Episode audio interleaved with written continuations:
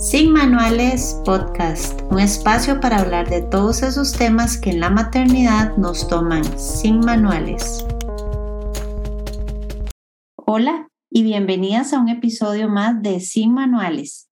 Hoy tenemos un episodio súper bonito. Tengo realmente mucho tiempo pensando en esto. Es algo que para mí fue muy importante eh, después de que tuve a mi hija Luciana. Tengo una súper invitada, una amiga de hace muchísimo tiempo, a quien admiro muchísimo, eh, Fabi, Fabiola Alfaro Vargas. Fabi, bienvenida. Hola Gaby, muchas gracias por tenerme aquí. Es un honor, es, muy lindo compartir este espacio con vos hoy. Te felicito por este proyecto tan chiva que veo que está agarrando tanta fuerza y que pone sobre la mesa temas tan lindos y tan importantes de compartir. Muchas gracias, muchísimas gracias. Yo realmente feliz de tenerte para presentar un poco a Fabi. Eh, Fabi es máster de psicología clínica y de la salud. Es especialista en el tratamiento y prevención de trastornos afectivos en el posparto, hipnoterapeuta. Es la directora del Centro de Salud Emocionalmente Consciente, vicepresidenta de la Asociación Costarricense de Hipnosis Clínica y certificada en el método Hypnobirthing. Eh, eso también me parece súper interesante. Después nos contás un poquito. Bienvenida, Fabi.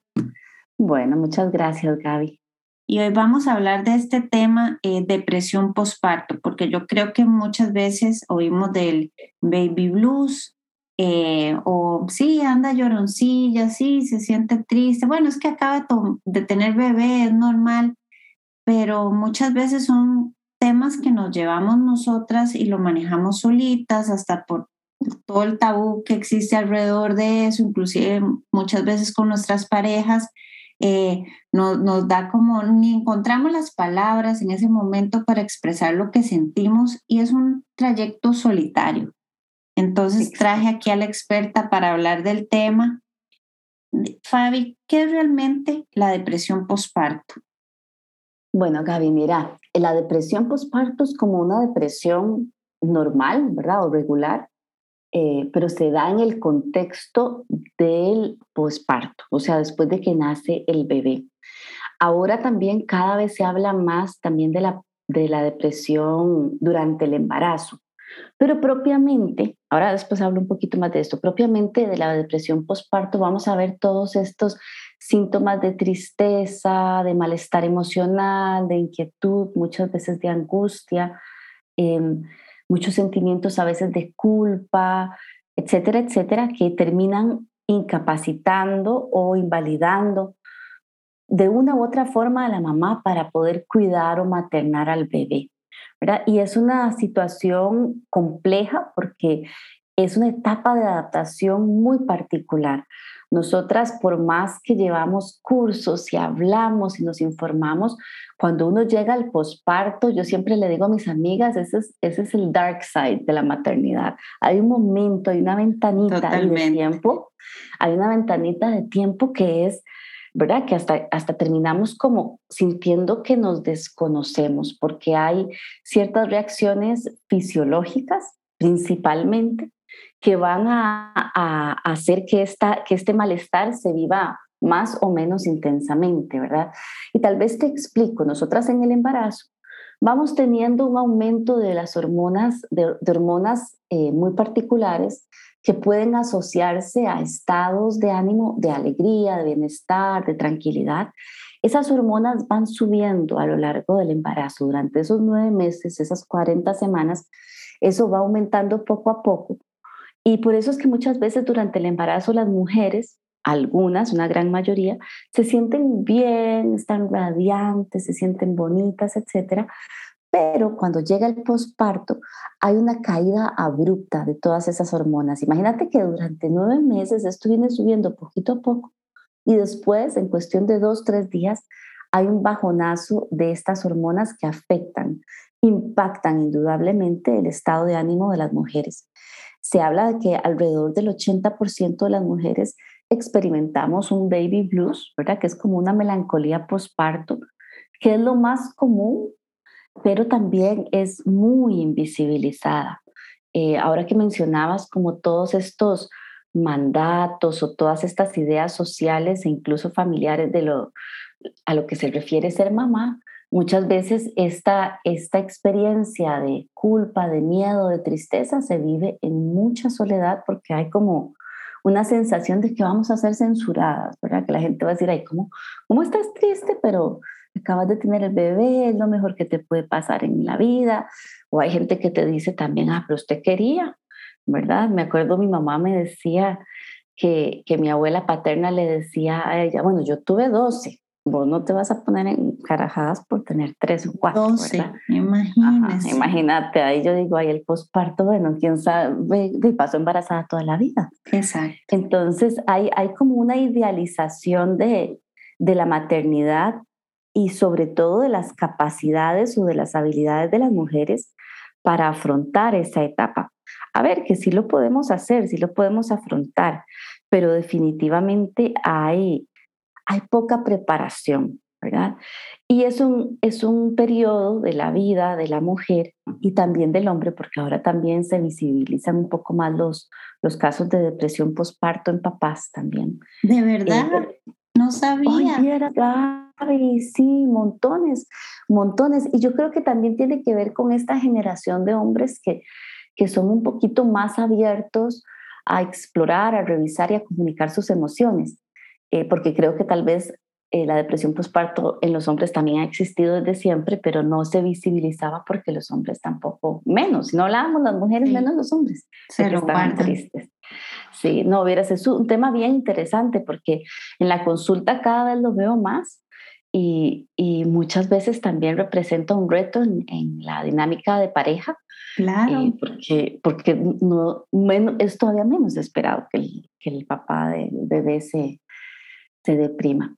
Pero bueno, volviendo a lo que es la depresión postparto, vamos a ver estos cambios físicos y emocionales asociados a esta etapa del inicio de la maternidad. Hay muchas variables, las hormonales que ya te dije, las familiares, eh, que a veces eh, la, estructura familiar empieza a cambiar y eso genera un impacto emocional.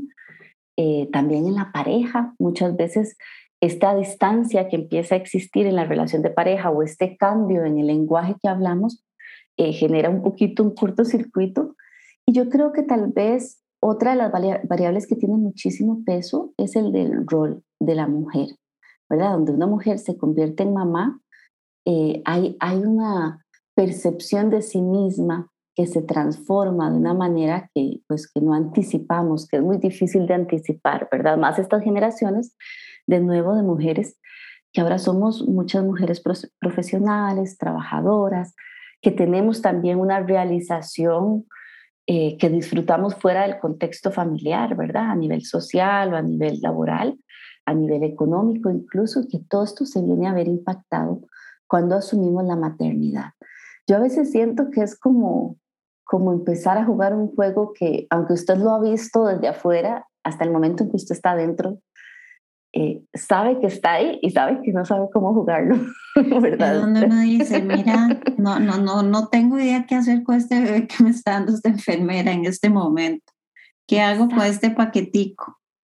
No, y toda también toda esta idealización social, ¿verdad? Que, que tenemos de tener un bebé, que no digo que no sea algo fabuloso y hermoso, pero exactamente hay ese, ese lado oscuro, ¿verdad? Yo, yo recuerdo que cuando antes de que naciera mi hija, eh, yo me, me, visualizaba como, ay, acostada en la cama con ella y mi esposo, y los dos contemplándola, contemplándola así como enamoradamente.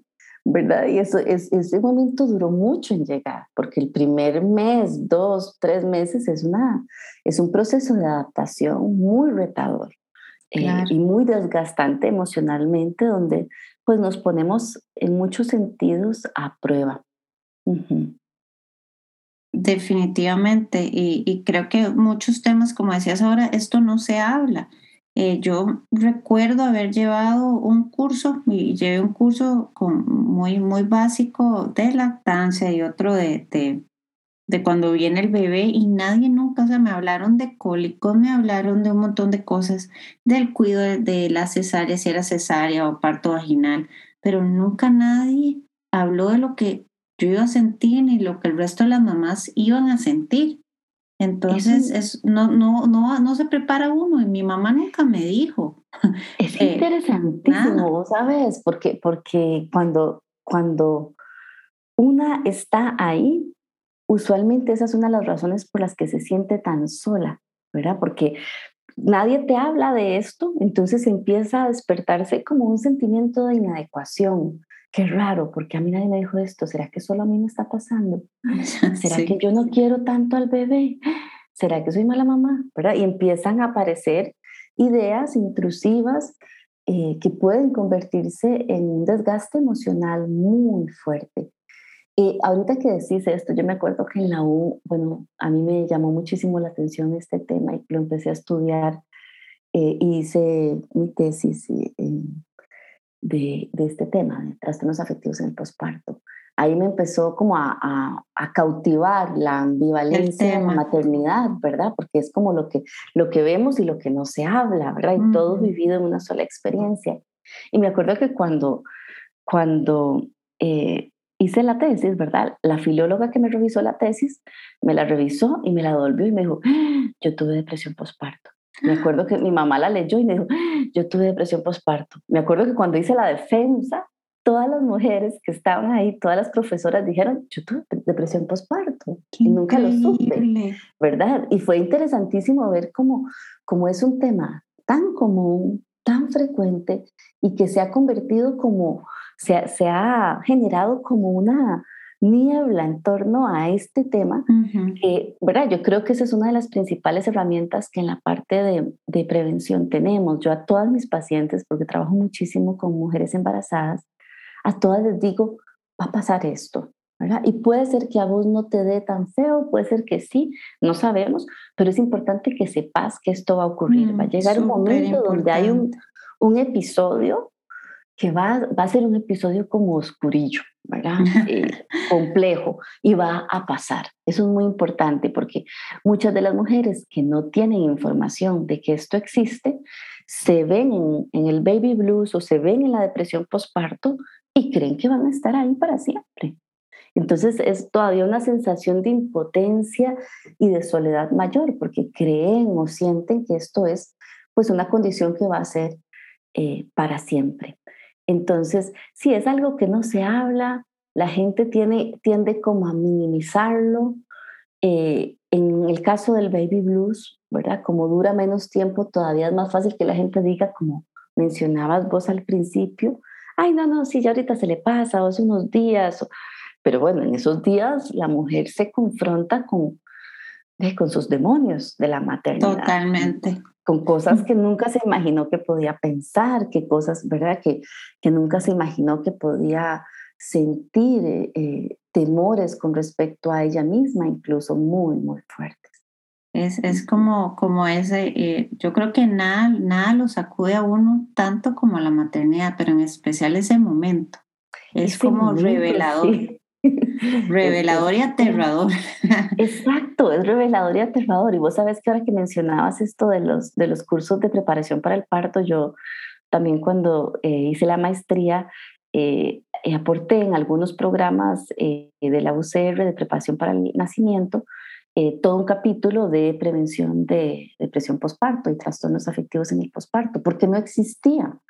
Yo decía, ¿cómo puede ser que la UCR, por ejemplo, en ese momento daba estos cursos de, de preparación para el parto, pero no había, no se hablaba de lo que iba a ocurrir después, ni tampoco de la depresión durante el embarazo, que había una, un porcentaje interesante de mamás también que desde el momento, desde el, desde el embarazo estaban ya un poquito deprimidas. Eh, pero bueno. Interesante. uno, uno, ese, ese sí que queda para otro podcast. sí, ese, bueno, y esa es una condición, esa es una condición también de riesgo. Cuando tenemos una mamá que desde antes de estar embarazada, por ejemplo, eh, ya padecía de depresiones importantes, ¿verdad? Y o que durante el embarazo tuvo depresión, aumenta la probabilidad de que en el posparto haya haya un impacto a nivel afectivo y pueda desarrollar una depresión postparto. Si esa es una condición como un factorcito de riesgo más o menos. Sí. Hay otros, ¿verdad? Pero ese puede ser uno.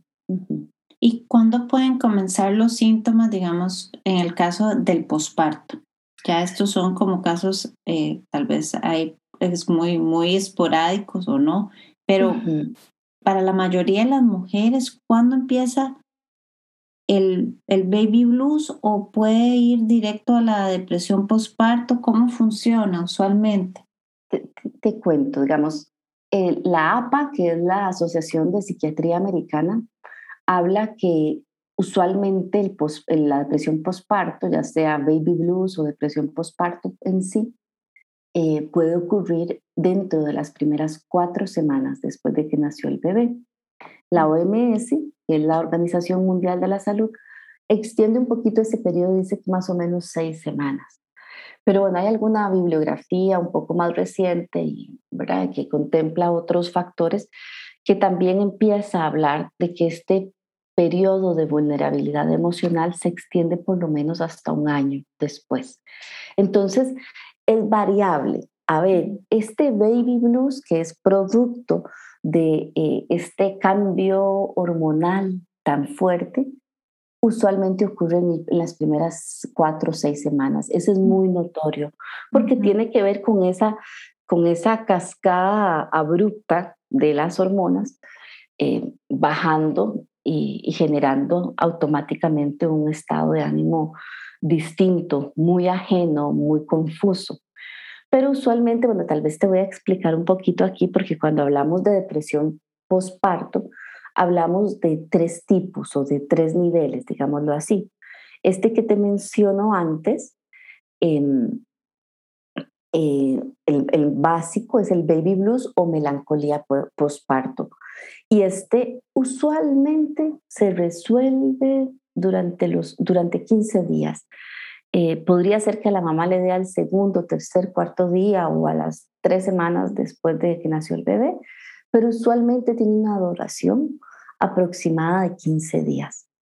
Y después de eso ya la mamá empieza eh, solita a levantar, eh, empiezan a desvanecerse los, el malestar, ¿verdad? Es un malestar que podría no ser tan intenso. Usualmente vamos a ver una mamá que está llorando o muy irritable. Yo siento que una de las características principales es que sentimos en ese momento que todo se nos hace un mundo, ¿verdad? Como que todo es muy grande, como que todo nos desborda, pero al mismo tiempo la madre, digamos, es, es funcional, puede cuidar a este bebé, puede atenderlo, puede verlo. Después de eso, ¿verdad? Hay otro nivel, digamos, un nivel intermedio, que es la depresión postparto en sí, ¿verdad? Que en este caso los síntomas tienden a ser más extendidos. Ya no son 15 días, sino que tenemos a una mujer que tiene más tiempo de venir con un lastre emocional que vemos que, que se va agravando y que afecta la funcionalidad. Es decir, a esta mujer le cuesta eh, un poco empezar a cuidar al niño, eh, se le dificulta maternar, se le dificulta eh, cuidarse a ella misma. Bueno, que además este es todo un tema porque en el posparto es muy fácil, en los primeros meses del niño, que nosotras nos abandonemos un poco. Totalmente. ¿Verdad? Pero en esta, en esta categoría propiamente de la depresión posparto, los síntomas son más extendidos y más graves que en el baby blues. Y vamos a ver que es muy frecuente que haya una alteración en el sueño. Esto es algo muy importante porque en el momento en que el sueño se ve alterado, todos nuestros ritmos circadianos se afectan también. Entonces, eh, hay gente que dice, una persona puede pasar sin, sin comer una semana, pero no puede pasar sin dormir una semana. una mala noche ya hace toda la diferencia, imagínese una tras otra una tras otra, ¿verdad? Una tras otra y el cansancio y las dudas y los miedos, porque también en esta depresión postparto empiezan a, florecer unos sentimientos eh, muy agudos de inadecuación, de tristeza, de preocupación, de culpa, de miedo, que empiezan a sentirse desproporcionados, ¿verdad? Muchas personas desde afuera los observan y dicen, no, no, no, tranquila, esto no va a pasar, vos ibas a poder cuidar al bebé. Pero para esta mamá, la experiencia interna de esos temores es, es, es, es como, una, como si les cayera una avalancha encima, ¿verdad? Es demasiado aplastante. Y pueden haber pensamientos intrusivos, que aquí también en la depresión postparto empiezan a generar que el malestar y el desgaste sea todavía más fuerte. Por ejemplo, ideas irracionales que las asustan. Eh, ¿Verdad? ¿Qué será que yo soy una mala mamá? No es que yo creo que yo no voy a poder. Ay, no, es que, que yo, qué vergüenza que me vean. ¿Verdad? En ese estado eh, de agobio constante, además con poco sueño, además eh, con el proceso de lactancia que al inicio puede ser también un reto. Y todo eso unido, ¿verdad? Sí, todo eso unido nos, nos da un escenario donde hay una mujer, una mamá en una condición de mucha vulnerabilidad física y emocionalmente. Entonces, cuando ya hay depresión, ¿verdad? Cuando ya vemos que estos síntomas se extienden, que hay mucha alteración en el sueño, que hay muchos pensamientos de este tipo que te mencionaba, eh, y, la, y la mujer la empezamos a ver deteriorada, mucho llanto, mucha tristeza, pero, eh, a ver, aquí también hay, hay, un, hay un problema, que no todas las mujeres lo expresan, lo que hablábamos antes. Incluso hay mujeres que teniendo una depresión posparto fuerte, grave, eh, lo que notamos desde afuera es más bien un estado de irritabilidad, como si andan enojadas, por ejemplo. brava todo el tiempo. Ajá, porque en realidad hay muchas mujeres y muchas personas que la depresión o la tristeza se encubre muy fácilmente con el enojo. Entonces, eh, y, y, se encubre en estos casos muchas veces porque son mujeres que piensan que tienen que poder hacerlo todo solas, eh, que piensan, por ejemplo, que si piden ayuda van a ser débiles. Eh, a mí yo recuerdo en el posparto una idea que yo tenía em, súper interesante, era que mi mamá me, me, acompañó unos días en la casa y pues nos fue, fue una gran ayuda, pero bueno, impresionante, ¿verdad? Nos hacía de comer, nos ayudaba con la bebé, etcétera. Y a mí se me metió, mi mamá tiene una finca, entonces a mí se me metió que mi mamá seguro ella quería estar en la finca y que qué ingrata yo que la tenía aquí como casi que secuestrada. Pero es como las cosas que pasan por la mente, uno ahora lo piensa y pero era válido en ese momento. En ese momento yo me lo creía como tal y yo sentía un agobio, yo decía, como yo decía, yo tengo que poder sola, yo tengo que hacer todo esto yo sola porque mi mamá de fijo quiere estar en la finca. Y, me acuerdo que lo conversé con mi esposo y en un almuerzo, ¿verdad? Él así como muy sutilmente, eh, estábamos con mi mamá y él lo, lo, puso el tema sobre la mesa. Yo me quería morir como de la vergüenza, porque decía, qué bárbaro. Y mi mamá me dijo, no, no hay ningún otro lugar donde yo quiera estar en este momento más que aquí, acompañándote. Yo a la finca puedo ir en cualquier momento pero para mí era como tan real este pensamiento de que yo tengo que poder, que yo tengo que hacerlo sola, que yo no necesito ayuda. E incluso me llamaba muchísimo la atención porque antes de que del, del nacimiento, y esto lo veo en muchas pacientes, eh, cuando hay familiares que se ofrecen, ay, te voy a ayudar o te llevo algo de comer, ¿verdad? Eh, muchas de estas mujeres de esta generación somos como, no, no, yo voy a poder hacerlo todo ¿verdad? Pero ya cuando estamos en el capítulo oscuro, nos damos cuenta que es realmente necesario toda esa red de apoyo, toda esa ayuda que necesitamos. Totalmente. Y bueno, Gaby, hay una tercera categoría. Te hablé del baby blues, te hablé de la depresión postparto, y hay una tercera categoría que es un poco más, bueno, que es bastante más em, grave, que es la psicosis postparto. Eh, la psicosis postparto en sí es un estado que se considera una emergencia psiquiátrica. ¿Qué quiere decir esto? Que sí o sí esta mamá va a necesitar de un acompañamiento profesional. Y es que la principal característica de la psicosis está relacionada a la pérdida de contacto con la realidad. Es decir, escucho, veo, siento cosas que no están pasando en este plano físico, ¿verdad? Y generan muchísima confusión en la mamá. Además, la psicosis postparto es muy interesante porque eh, una de las características que tiene, que es muy propia de, esta, de este cuadro en el posparto y que la diferencia de otros tipos de psicosis, es que aparece de forma muy abrupta.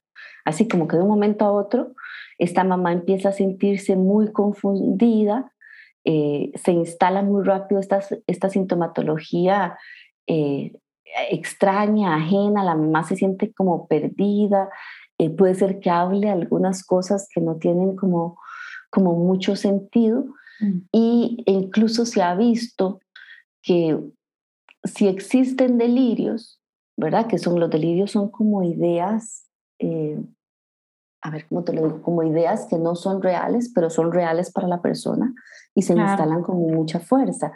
Si hay delirios en el posparto, con mucha frecuencia tienden a ser delirios de tipo de orden mítico, que tienen como, los delirios de orden mítico tienen como esta estela como, como espiritual, eh, como muy eh, a veces religiosa, ¿verdad? Entonces podríamos tener a una mamá, por ejemplo, eh, pensando, no sé, que este bebé que nació, no sé, una cosa muy, muy fuerte, muy dura, que es el hijo del diablo, por ejemplo. ¿verdad? Y, y, y, hay toda esta confusión, ¿verdad? De, de quién soy yo y si lo debo cuidar o no lo debo cuidar. Y la característica de esta psicosis posparto o lo que la hace tan grave es que la posibilidad de que esta mamá atente contra su propio bienestar o incluso con su, contra su propia vida y o contra la del bebé es muy alta. Entonces, por eso muchas veces se va a requerir de hospitalización. ¿verdad? En estos casos es interesante porque a veces no hay depresión previa. A veces, a veces uno creería que... Eso te iba a preguntar, que si venía como en un hilo conductor, una cosa lleva a la otra. No. No, fíjate que eh, en particular esta psicosis postparto es muy interesante porque, porque no necesariamente es que tuvo baby blues y después depresión postparto y después psicosis postparto porque estuvo muy mal. No, usualmente em, la psicosis postparto, aunque se habla eh, propiamente de psicosis postparto, hay varios autores y yo me considero una de estas personas que creemos que el posparto puede ser una etapa tan estresante y tan agobiante para algunas mujeres que empieza por em, despertar alguna, algún trastorno mental que se tenía desde antes, ¿verdad? Exacto, ¿verdad? Por ejemplo, en el trastorno bipolar, que, en Costa Rica em, genéticamente hay una gran predisposición para el trastorno bipolar. Hay una predisposición genética, pero hay montones de personas que nunca llegan a tener una sintomatología, digamos, nunca llega a debutar el trastorno, no se despierta nunca, ¿verdad?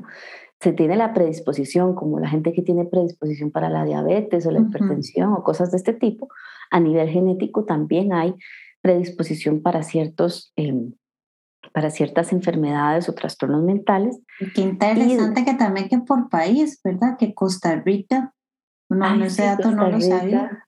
Sí, sí. Costa, aquí se han hecho muchos estudios de bipolaridad porque, eh, bueno, a ver, también, ¿verdad? Somos producto de los españoles que vinieron aquí, que no eran los más cuerdos ni los más sanos en su momento. Eh, bueno, y hay, hay varias características interesantes a nivel histórico eh, de, la, de, de, esa combinación genética que tuvimos. Eh, pero bueno, eh, en la psicosis posparto podríamos estar viendo más bien un trastorno bipolar que se despertó o incluso una esquizofrenia que se despertó en el posparto, que tal vez la persona nunca antes había experimentado o había mostrado una sintomatología de ese tipo y que de repente en el posparto eh, las condiciones hormonales, físicas, el estrés, el cansancio, todo esto se convierte en, una, en un terreno fértil para que empiece a debutar el trastorno en sí, ¿verdad? Que bueno, estos son casos mucho más graves. Todo lo que tiene que ver con psicosis posparto son casos muy graves y son poco comunes, menos del sí, 10% de las... Okay. Sí, si menos del 10% de las mujeres lo llegan a padecer, ¿verdad? Pero si ya tenemos una mujer que en el embarazo o antes del embarazo, por ejemplo, padece de bipolaridad o tiene una condición de esquizofrenia, eh, ¿verdad? Que ha, que ha, tenido ciertas crisis previas, tenemos que tener mucho cuidado y dar un acompañamiento muy puntual para prevenir que esto en el posparto, digamos, se agrave o se vuelva a dar una crisis.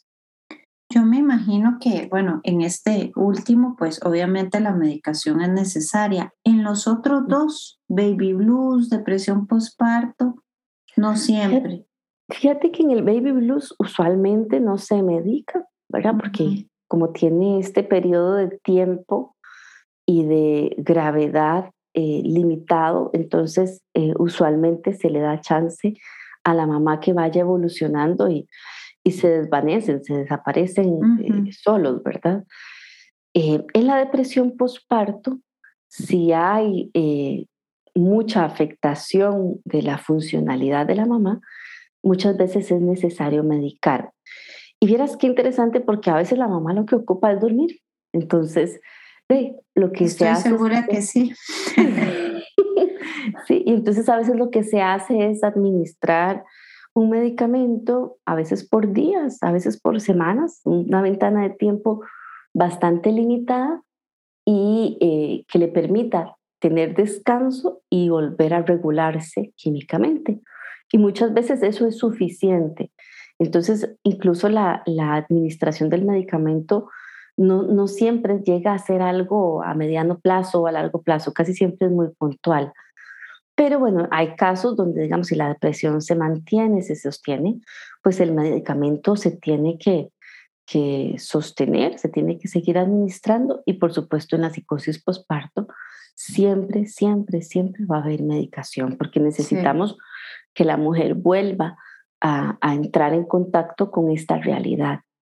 Y bueno, ahora es maravilloso porque Muchos medicamentos eh, que se utilizan son medicamentos que son amigables con la lactancia.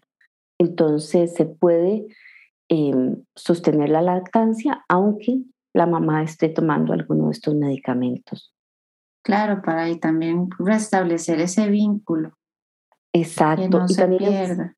sí, también es muy interesante porque incluso la, la, el facilitar y el promover la lactancia a ver, y en los casos de las mamás que pueden, porque las mamás que no pueden dar de, mamar porque no producen suficiente leche o porque o por una u otra razón no pueden, puede llegar a ser muy frustrante que se presione eh, a que se administre o a que se dé lactancia materna si ellas no pueden, ¿verdad? Esto puede ser una fuente de estrés grandísimo, pero las mamás que sí pueden, es muy importante eh, instar, empujar, promover esta lactancia porque es incluso una variable que afecta positivamente el estado de ánimo. Se ha visto que las mamás que logran dar de mamar eh, y sostener la lactancia por, un, por unos meses tienden a tener menos depresiones que las mamás que no logran dar de mamar. Entonces, si la mamá puede dar lactancia, vamos a promoverlo porque disminuye el riesgo de la depresión, favorece la conexión con la realidad también, aumenta, digamos, los niveles de oxitocina. Vos sabes que cuando estamos en ese, en ese contacto físico también, ¿verdad? Y, producimos, cuando estamos las mujeres produciendo leche, estamos también produciendo oxitocina, que es una hormona de bienestar. Claro. Eh, entonces es muy positivo para la conexión de la mamá con el bebé, para restablecer el vínculo, como decías antes, favorece enormemente el desarrollo neurológico de este, de este bebé, aunque la mamá haya pasado por un episodio complejo, eh, la mamá está ahí nutriéndolo y alimentándolo. Entonces, siempre que se pueda sostener la lactancia materna va a ser muy, muy favorable. Qué lindo, y además es, es toda una bendición. Sí. En, mi caso, yo nunca pude, eh, por más que traté, y creo que tal vez eso son de las cosas como que si volviera atrás me informaría más, otras las cosas que no me informé, eh, pero eh, siento que también ahí todo eso no se lo dicen a uno, ¿verdad? Volvemos a lo mismo, no, no, no dicen nada de esto, la oxitocina, la lactancia creo que se habla más, ahora es, es, mucho, es un tema súper que está ahí en, en, todo lado, por dicha, me alegra muchísimo, pero no, no, nadie nunca lo relaciona, ¿verdad?, con la depresión postparto. Pero para eso está el podcast. para eso tenemos a aquí. Y estás haciendo cambios eh, fabulosos vos con esta información que estás compartiendo. Ah, pues eh, yo de verdad espero que así sea, que las mamitas tengan todas estas herramientas que, que son, son salvadoras. Imagínate un caso ya grave, ¿cómo lo identifica? Y, y te pregunto, ¿cómo sabe, digamos, un esposo, una mamá, una amiga, que es tiempo ya de, acompañar a esta persona a que vea a un especialista porque las cosas tal vez ya se están saliendo de las manos? Cuando vemos, cuando vemos que, esta, que este malestar se ha sostenido por demasiado tiempo, ¿verdad? incluso no es necesario que lleguen a ocurrir o a pasar los 15 días, pero si vemos que el deterioro es muy, muy notorio.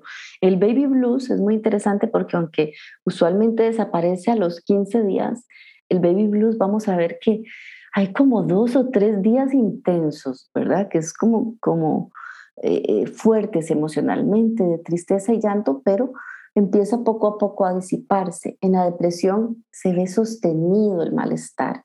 ¿Verdad? Y, y, el llanto o el sentimiento de que no voy a ser capaz de sostener esto, el miedo, ¿verdad? De, eh, desproporcionados, los sentimientos de culpa, eh, etcétera, ¿verdad? La familia usualmente va a observar, digamos, la pareja o, o, la mamá o la suegra va a observar a, a una mujer que está extremadamente preocupada, por ejemplo, extremadamente eh, eh, con una gran necesidad, por ejemplo, de controlar, eh, de que solo yo lo puedo hacer, de que nadie lo va a hacer como yo, es que yo lo tengo que hacer porque yo soy la mamá, con ideas muy fijas, con ideas muy inflexibles eh, que le están generando un gran desgaste. Es bastante notorio, es bastante notorio cuando vemos a una mujer así. Incluso aunque la mujer no lo esté externando, ¿verdad? Y ahora nosotros teniendo esta información, podemos, podemos eh, apuntar a que podría haber una depresión postparto. Hay mucha gente que viene y me dice, ni siquiera habla de la depresión en sí, en el postparto, sino que vienen y dicen, es que yo no sé qué me pasó. Nació este bebé y yo me siento muy rara o me siento eh, demasiado, tengo demasiada necesidad de que todo esté limpio o tengo demasiada eh, miedo de salir y dejar al bebé, miedos desproporcionados que cuando empezás a, apuntar o a revisar, bueno, ¿quién se quedaría con el bebé? No, se quedaría mi esposo, se quedaría la abuelita. Eh, y ellos están capacitados para cuidarlo, ellos saben cuidarlo. Sí, ellos saben. Entonces, cuando empezamos a ver que hay, hay como temores que van más allá de lo racional, por así decirlo, nos damos cuenta que, que está la, la mujer en una depresión postparto. Y que, y que, bueno, yo creo que ahora que me preguntabas del tratamiento, para mí, digamos, obviamente el tratamiento farmacológico va a ser eh, importantísimo en estos casos más graves, pero en general el, solo visibilizar em, esta experiencia de depresión postparto, que la mujer no se sienta sola, que sienta que esto, eh, entienda por qué está ocurriendo a nivel químico, a nivel biológico, que entienda cómo es que, cómo yo como mujer de repente me estoy enfrentando a algo que puede ser atropellador, que puede ser, eh, ¿verdad? que me deja, me, me mueve el piso completamente y legitimar esos sentimientos, ¿verdad? Y, ¿verdad? Y, decirme, bueno, esto es normal, ¿verdad? A mí las pacientes me hacen mucha gracia porque a veces me, me, me dicen, y yo me acordaba en el posparto de usted, era como si me saliera su voz y me decía, esto va a pasar, esto es normal, esto va a pasar esto y esto y esto. Y, no se asuste, háblelo, busque ayuda, eh, ¿verdad? Vaya a decir masaje, vaya, salga un ratito a caminar en la mañana, con o sin el bebé, ¿verdad? Que también es muy importante en esta, en esta etapa del, del posparto. Que es muy demandante para la mamá, que hayan aunque sea micro espacios de, de recarga para esta mamá, ¿verdad? Que aunque sea por media hora eh, alguien más me la cuide y yo si quiero me duermo o leo un libro o me voy a hacer las uñas o, lo, o hago nada, veo al infinito si quiero, pero sé que puedo, sé que alguien más también me está apoyando y está sosteniendo esta función tan importante que es cuidar a este nuevo ser humano, ¿verdad? Que, que, que, despierta mucho amor, que despierta mucha, mucha alegría, pero que también despierta mucha vulnerabilidad en nosotros. Totalmente, totalmente. Hace el, un episodio que va a salir próximo eh, va a ser del autocuidado también, porque creo que es otra cosa como que pensamos que decir, hacernos las uñas, eh, ir al salón, pero realmente, verdad, ver hacia la nada un ratito puede ser autocuidado si eso es lo que uno necesita, ¿verdad? Poner el tele y no ver nada, pero ahí está la serie pasando y es, es en lo que uno siente, ahí estoy descansando, como, como descansen, ese, ese es el autocuidado. Exacto, exacto, y, y pues reconocer que lo que te recarga a vos no me tiene necesariamente que recargar a mí, ¿verdad? Eh, ahí es muy importante observar la individualidad y las necesidades propias de cada, de cada mamá, de cada familia, para ir entendiendo cómo, cómo se puede recargar esta persona, cómo se puede recargar esta mujer. Y cuando hablabas también, cuando me preguntabas del tratamiento de la depresión, bueno, yo te decía, poner el tema sobre la mesa y también como debatirlo, ¿verdad? Poder, poder explorar y poder desmenuzar cuáles son estos mandatos sobre la maternidad, ¿verdad? Porque a veces cuando nos convertimos en mamás es como si de repente nos convertimos en un superhéroe superior a cualquier eh, eh, humano previamente, que previamente habíamos sido, ajá, y, tenemos que poder con todo, ¿verdad? Hay toda esta socialización em, de las mujeres donde se espera que siempre amemos incondicionalmente, que siempre podamos resolver, eh, ¿verdad? Que la mamá, la mamá está muy idealizada a nivel social, eh, ¿verdad? Se ve como alguien casi que sin error, sin mancha, sin, sin vulnerabilidad, ¿verdad? Y con un amor constante y una sabiduría continua.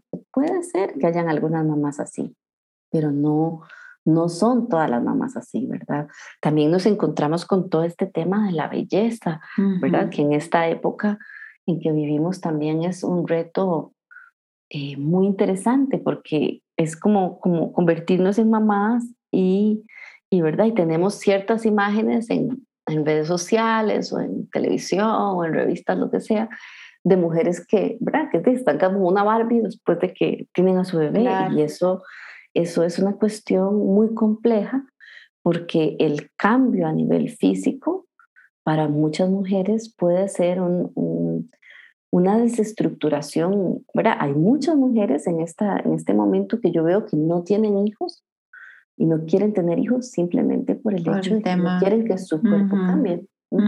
hay, hay, mucho miedo, hay terror de que el cuerpo cambie y no poder volver a, a tener la figura o sentirse como se sentían antes del embarazo. Entonces ahí también viene otra carga. La eh, comparación, sí la comparación, ¿verdad? el tipo de mamá que tengo que, que, ser, que los chicos siempre se vean bien, que, ¿verdad? que yo me vea bien, que ¿verdad? cumplir ciertos estándares, a veces muy superficiales, Gaby, a veces muy, muy abrumadores, casi que imposibles a veces de alcanzar también, que generan en esta mamá, en un periodo tan vulnerable como el posparto, una preocupación a veces sobredimensionada con respecto a, a, cómo, a cómo se relacionan con su propio cuerpo, ¿verdad? Con el propio cuerpo y, en todo sentido. Yo creo que muchas, y eso lo había comentado antes, eh, tenemos mucha prisa de volver a ser la, la, la Gaby que éramos eh, con todo y que realmente eh, el amor nuestro son nuestras hijas, y, no lo cambiaría por nada, pero es una prisa, una prisa por volver al trabajo, a, hacer lo que hacemos, que igual nos encanta, pero no, no nos tomamos ese tiempo y empezamos a ver redes, que sea Eso creo que ha hecho como que esto sea más fuerte todavía, pero ya que ella ya está haciendo ejercicio, ya empezó a correr y yo sigo aquí, no puedo. Eh, y es mucha presión.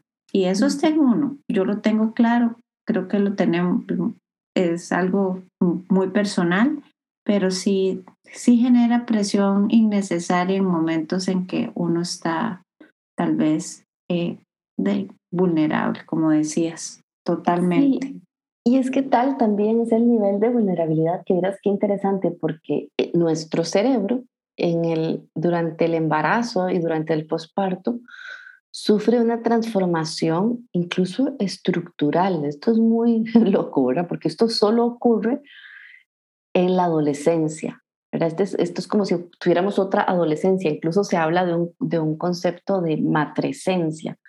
y es que sí, el cerebro se reconfigura de una manera tal eh, para crear, ¿verdad? O para priorizar ciertas habilidades que permitan sostener y cuidar al bebé. Entonces, por eso es que a veces vemos que las mamás, eh, después del, embarazo, incluso hay veces que hay, mamás que dicen, yo nunca más volví a ser cognitivamente la misma, ¿verdad?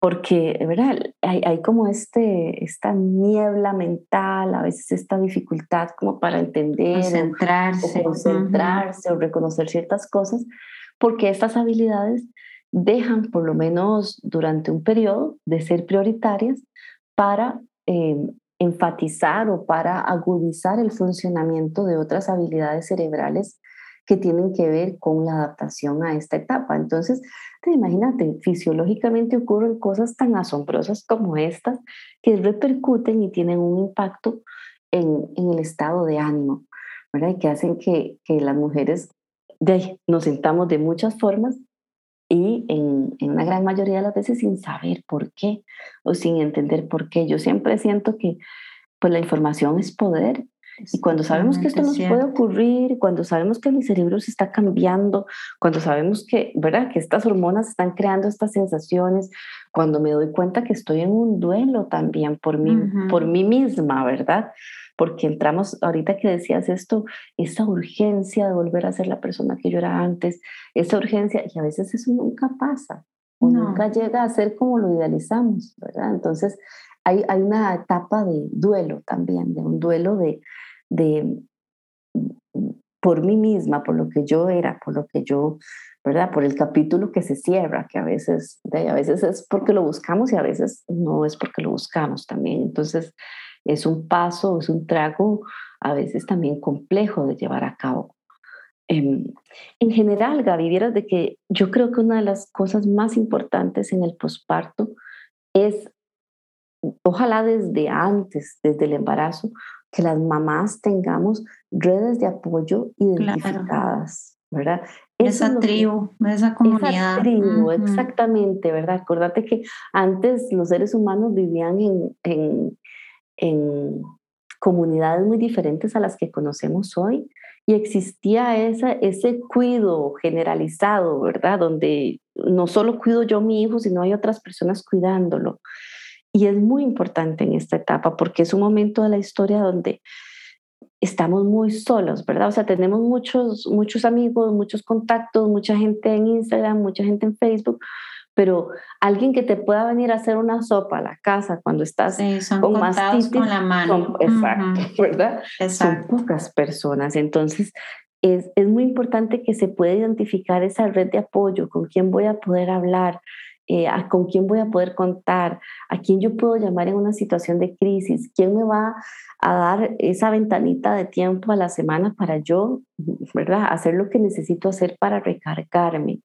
Es muy importante también esta comunicación abierta con la familia, tener claros los límites, porque a veces, eh, a veces es sin una mala intención, pero a veces la mamá o la suegra quiere intervenir más de lo que se necesita y eso también puede crear una una experiencia de estrés y de malestar en la mamá. Entonces, ¿verdad? Yo siempre le digo a las pacientes, tenga identificado cuáles son los temas importantes, cuáles son las personas importantes y sepa que en el camino usted puede cambiar de parecer también.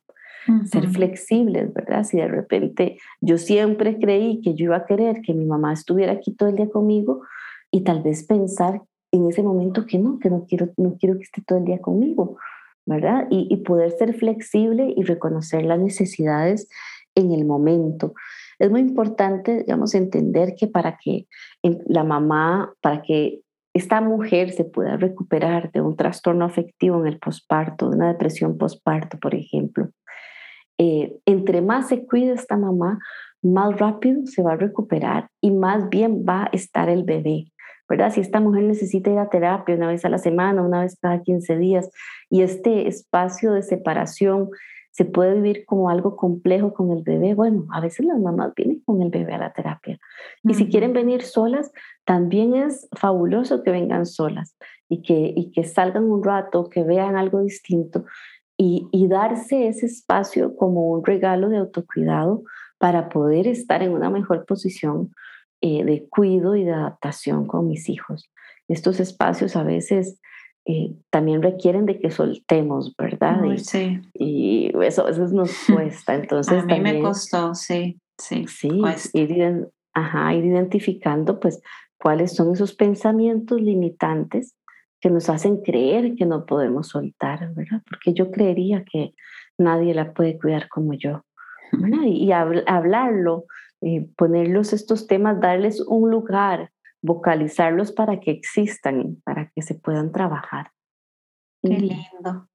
No, de verdad que, que, ha sido un episodio muy especial, toca fibras hasta personales y como lo hablábamos, Lola, realmente quiero que esto llegue a todas esas mamás que lo necesitan. Así que si alguien está oyendo y piensa que este episodio le puede servir a alguna mamá, no duden en compartirlo, la información es poder.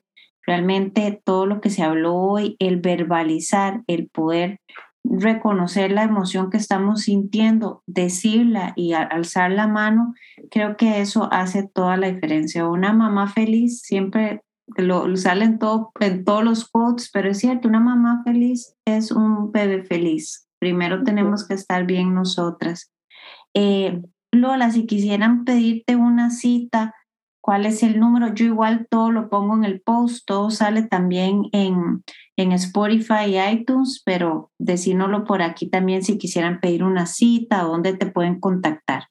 Me pueden contactar, eh, al teléfono de la clínica es 21004282 y también pueden buscarnos en redes Mente Consciente CR. Estamos en Instagram y estamos en Facebook y el correo es menteconscientecr.gmail.com. Y sí, pues no, no están, no están solas, a todas estas que estén escuchando, todas estas mujeres no están solas.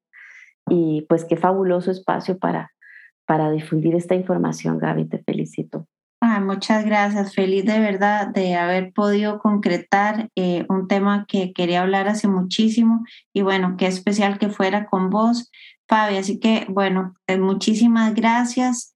De verdad, esperamos tenerte en otro episodio. Por ahí hay varios temas que podríamos eh, tocar, porque aquí podríamos seguir hablando horas. Y bueno, pues nada, muchas gracias a las que están escuchando y nos escuchamos en el próximo episodio de Sin Manuales.